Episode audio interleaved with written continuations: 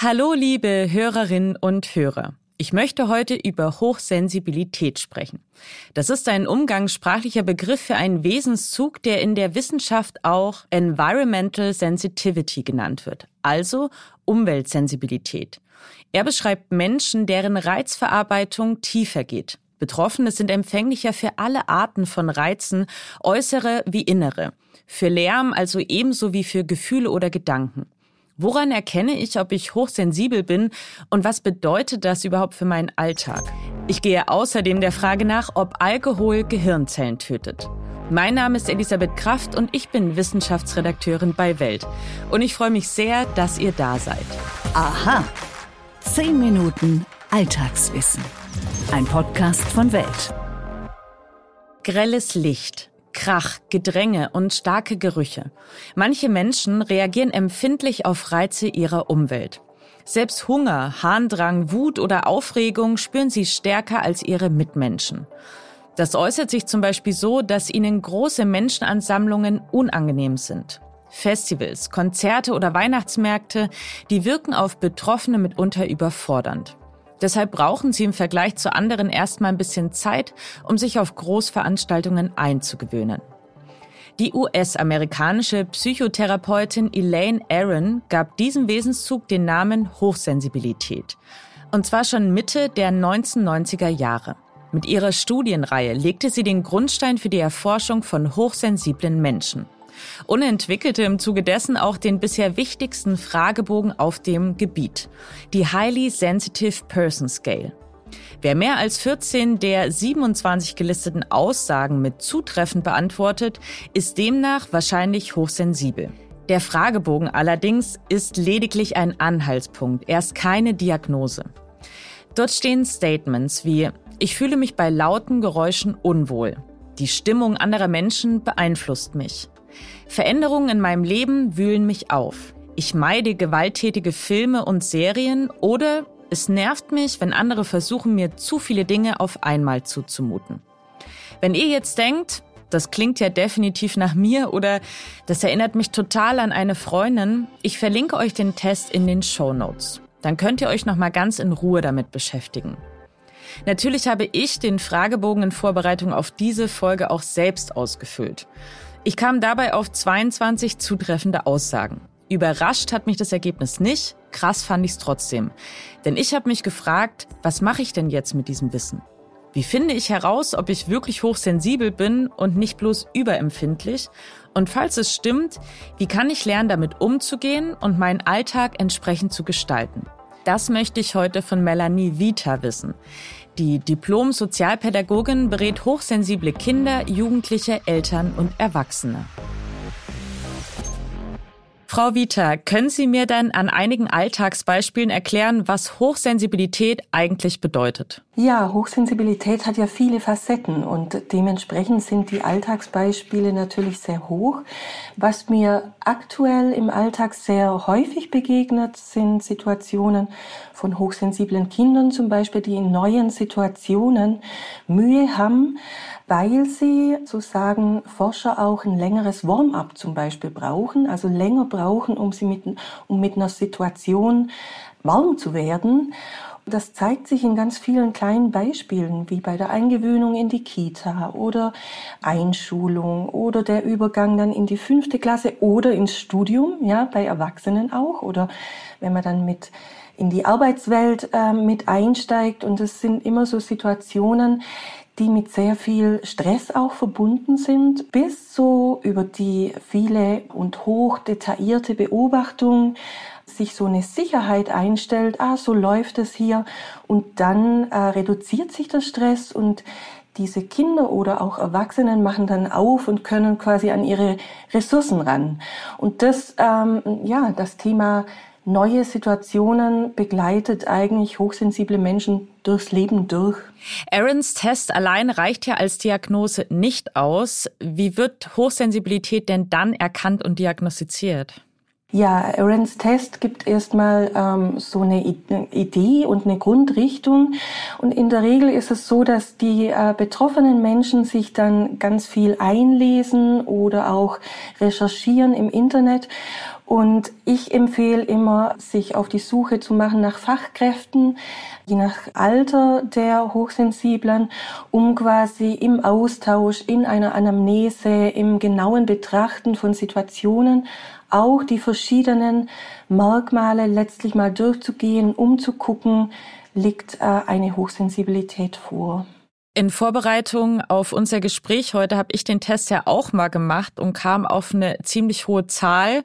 Das habe ich dann einem Kollegen erzählt, der hat ihn ebenfalls gemacht. Ähm, ähnliches Ergebnis bei ihm. Das bringt mich jetzt zu der Frage, wie viele hochsensible Menschen gibt es denn überhaupt? Also gefühlt hatte ich jetzt direkt jemanden noch neben mir, aber ist das jetzt einfach, war das so Zufall oder gibt es doch viel mehr Betroffene, als wir vielleicht denken? Forscher gehen davon aus, dass es 15 bis 20 Prozent sind. Und es ist egal, ob es quasi in einem Team von einer Firma ist oder in einer Schulklasse oder in einer Kindergartengruppe. 15 bis 20 Prozent sind doch sehr viele. Wie entsteht denn jetzt Hochsensibilität? Auch da geht die Forschung davon aus, dass neurologische Hintergründe hat. Das heißt, es hat eine genetische Disposition und wird letztlich vererbt. Und Elaine Aaron sagt, zu zwei Drittel ist es auch diese genetische Disposition und ein Drittel an, hoch, an hoher Sensibilität wird, ähm, entsteht durch Traumata. Beispiel, ich kenne eine Person, die hat, hatte einen Autounfall und ist seither sehr geräuschempfindlich. Kann Hochsensibilität denn therapiert und vielleicht sogar überwunden werden? Es ist so, überwunden werden würde ich sagen, nein, weil es eine neurologische Disposition hat. Das heißt, die neurologische Ausrichtung ist so von Grund auf beschaffen, dass eine Persönlichkeit ja so durch die Welt geht, sage ich mal. Was gemacht werden kann, ist, dass diesen Menschen Werkzeuge, Ideen oder Skills an die Hand gegeben werden, damit sie mit Situationen besser klarkommen, wie zum Beispiel eben die Reizüberflutung, ganz klassisch, oder auch der Umgang mit, mit neuen Situationen oder der Umgang mit Lärm, ja, dass da Ideen quasi Werkzeuge an die Hand gegeben werden, aber grundsätzlich das auszulöschen geht nicht. Es gibt ja auch ganz verschiedene Ausprägungen von Hochsensibilität. Wie genau sehen die denn aus? Es gibt ja die vier Merkmale der Hochsensibilität und eine davon ist die erhöhte Wahrnehmung im Bereich der Sinne. Und da ist es so, dass es bei jedem hochsensiblen Menschen ein anderer Sinneskanal sein kann, während die einen quasi übers Gehör empfindlicher reagieren oder, oder da mehr Reize aufnehmen, ist es bei den anderen über den Geschmackssinn zum Beispiel. Und so ist es eigentlich mit, mit jedem Merkmal, dass das quasi wie, wie an einem Mischpult, ja, wo quasi nochmal verschieden stark reguliert wird. Aber die Merkmale per se, die sind alle grundsätzlich vorhanden. Welche Tipps helfen uns denn im Alltag rücksichtsvoller mit hochsensiblen Menschen umzugehen?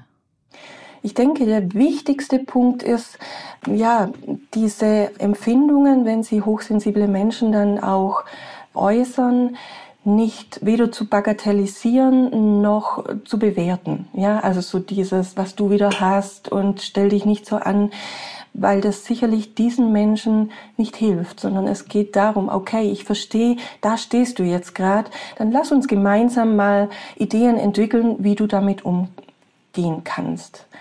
Das ist für mich primär so die wichtigste Herangehensweise. Das war Diplom-Sozialpädagogin Melanie Vita. Vielen Dank für Ihre Expertise. Sehr gerne. Vielen Dank. Um zu verstehen, was heute passiert, müssen wir wissen, was bisher geschah. Genau dafür gibt es unseren neuen Geschichtspodcast.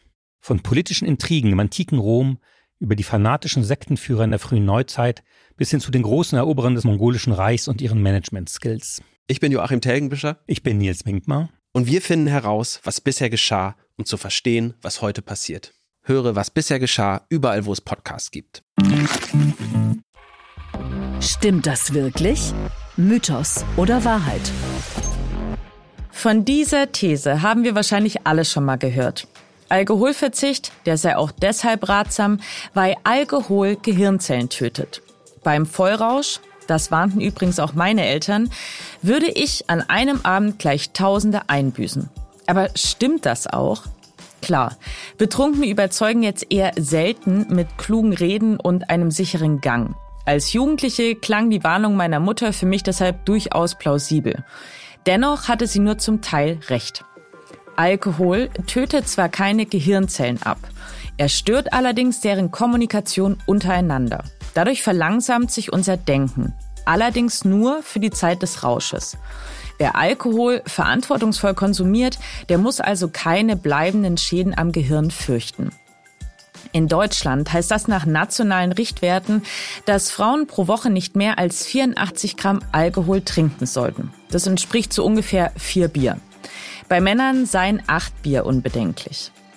Als Freifahrtschein ist das Ergebnis meiner Recherche aber bitte trotzdem nicht zu sehen.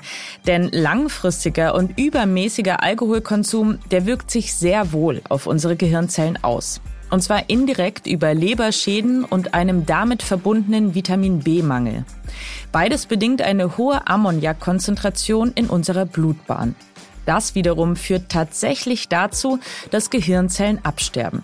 Alkoholmissbrauch kann also dazu führen, dass Gehirnareale Schaden nehmen. Zum Beispiel solche, die für Motivation, Emotion und Aufmerksamkeit zuständig sind.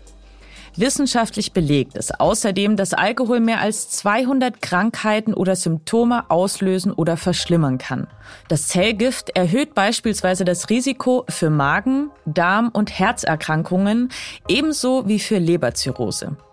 Je mehr und regelmäßiger wir Alkohol trinken, desto höher auch die Wahrscheinlichkeit an Demenz und verschiedenen Krebsarten zu erkranken. Maßvolles Trinken ist also in jedem Fall ratsam. Und damit sind wir auch schon wieder am Ende dieser Folge angelangt. Ich hoffe, sie hat euch gefallen.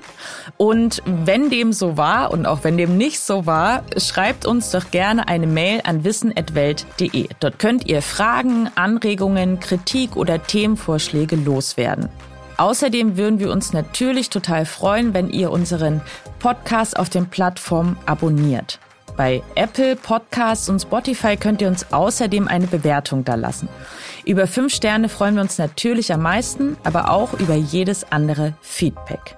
Und damit wünsche ich euch jetzt einen wunderschönen Tag. Eure Elisabeth Kraft.